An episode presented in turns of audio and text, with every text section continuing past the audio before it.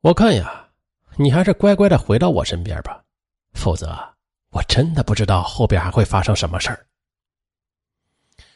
肖娟娟是读懂了这条短信背后的威胁，她就开始考虑如何和张少平顺利分手，又如何能将张少平送的那些礼物退还给他。可是肖娟娟觉得这件事情要谨慎操作，啊，尽量不留后患，因此他打算找个专业人士咨询一下，一次性解决这个问题。可就在这时，张少平却突然以。版主是骗子为题，在论坛里边发帖，指责肖娟娟以版主的身份欺骗版友，骗得近百万的财物后，却突然翻脸不认人。肖娟娟气愤不已，便打电话找张少平理论，并且及时的将张少平的帖子给删除掉了。可谁知啊，张少平又连续多日到其他网站发帖，帖子的标题是揭露女版主的。卑鄙伎俩！张少平啊，如此疯狂的行为，让肖娟娟是更加认定了自己不能够随便将东西还给张少平。反正这件事现在大家都知道了，如果还给他的话，嗯，还不知道他又会拿此事做什么文章呢。可是那边啊，见肖娟娟迟迟没有将礼物归还，张少平便开始了进一步行动，他将肖娟娟告上了法庭。称两人有生意往来，而肖娟娟呢是采取不正当的手段骗取合作伙伴的钱财后，却迟迟不予归还。二零零九年八月初，法院开庭审理，认定张少平以前给肖娟娟的汽车等礼物，那完全是一种赠与行为，故而便驳回了张少平的诉讼请求。可是张少平他怎么能够咽得下这口气呀？他便开始了更具有杀伤力的网络泄愤行动。张少平是又取了两个网名，又到论坛去发帖，指责肖娟娟以恋爱的名义骗自己的钱。第二天，张少平再次发帖，这回他是以肖娟娟的名义公然对外征情人，并且在帖子的最后将肖娟娟的照片以及手机号和 QQ 号完全的都公布了出来。哎呦，此帖一出。板里是一片哗然呐，这短短两天时间，点击率就高达了三千多人，并且还有数十个跟帖。那两天，肖娟娟根本就不敢开手机，因为她只要一打开手机，就有人找她呀，跟她谈价格，问她陪睡一次多少钱。可更让肖娟娟难以置信的是。张少平还雇人到他家所在的小区去张贴寻情人启事。在该启事中啊，这张少平称自己的情人叫肖娟娟，两人是网恋认识的。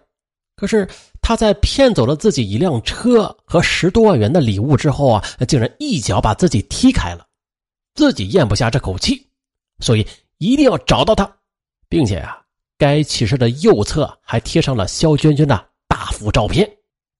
哎呀，了不得了！这则寻情人启事，当即的便在肖娟娟所在的小区里引发了热议。不明真相的邻居对肖娟娟是议论纷纷。啊，小区的保安呢，也是出于好意提醒肖娟娟的父母：这如果有事啊，还是让你女儿早点解决吧。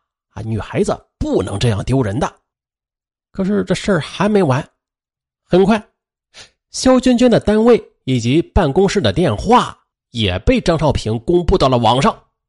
那几天，办公室的电话几乎是被打爆了，人们纷纷打来电话指责肖娟娟的无耻行径。肖娟娟所在单位的领导也是为此多次找他谈话，希望他抓紧处理好个人私事儿肖娟娟气愤的就打电话质问张少平：“为什么你要这样逼人太甚呢？”张少平则冷笑着反问他：“哼，你知道怕了？早知今日，你又何必当初啊？”二零零九年八月二十二日晚，实在无力处理此事的肖娟娟吞服了一百多片安眠药自杀，幸亏家人及时发现。可是，在得知肖娟娟因此而自杀后，张少平不仅没有收手，反而。在第一时间将此消息公布在了论坛上，并且冷酷地说：“这样的女人早死早好，不然还不知道有多少男人要被她害呢。”不过之后有不少版主也是纷纷的跟帖相劝，劝张少平得饶人处且饶人。但是张少平却说自己啊是不会对这样的自杀秀而心软的，不达目的绝不罢休。肖娟娟出院之后，专程的找到了张少平，请他放过自己，并且表示愿意在最短的时间内将他此前送的所有礼物归还给他。可是啊。此时的张少平，他就像是收不住手了似的，继续的我行我素。终于，十月十一日晚，无法忍受的肖娟娟在家中卧室割腕自杀。一个小时之后，被他母亲发现，再次的被救了回来。哎呀，第二次自杀不成的肖娟娟痛定思痛，终于决定勇敢的站起来，拿起法律的武器啊，讨回自己的清白。二零零九年十月底，他向警方报警，同时啊，以诽谤罪将张少平告上了法庭。目前的在律，这个还没有结果啊。那以前的资料没有结果，嗯，什么也不知道是啥啥结果啊。只是说到，在律师的帮助之下，肖娟娟正在积极的搜集证据，是与张少平在法庭上较量到底。最终是怎么样一个结果？不知道。那这个案件里面提到了网络诽谤或是侵权，那像这种情况，我们应该怎样维权呢？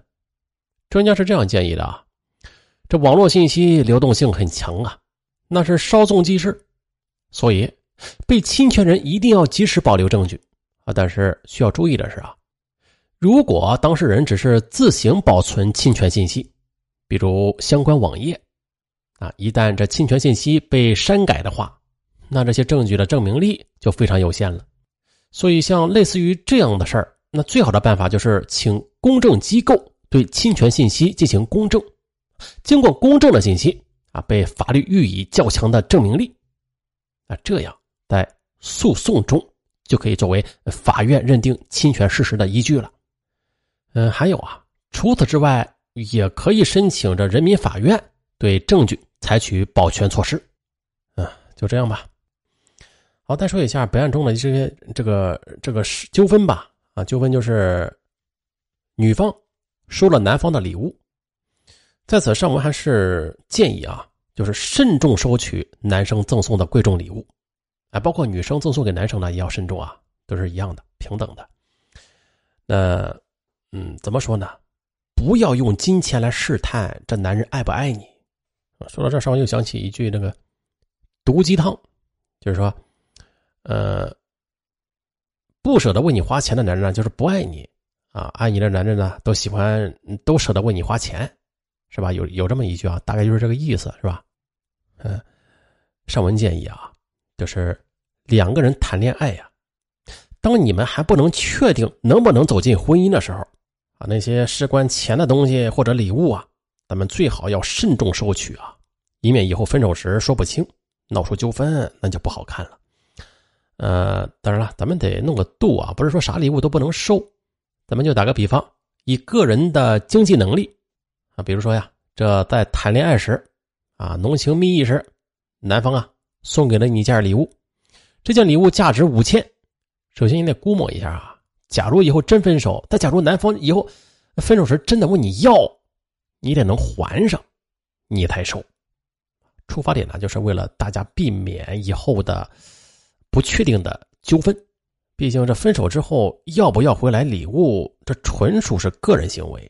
当然我是不看好，就说把把礼物再要回来啊，这东西嘛，送出去了那就送出去了。其实说回来也是一个道理啊。如果这男生啊感觉这个礼物太贵重不舍得，那就别送。一旦送了，那就别再要了，哼多没面啊，是吧？呃，当然，咱们呢也无法道德绑架，这个要啊与不要，这是个人行为。所以说，尚文个人感觉啊，那些比较贵重的礼物，你比方说汽车吧，还是等结婚之后再收吧。啊，个人建议。好，就这样吧，本案就到这儿。我是尚文，咱们下期再见，拜拜。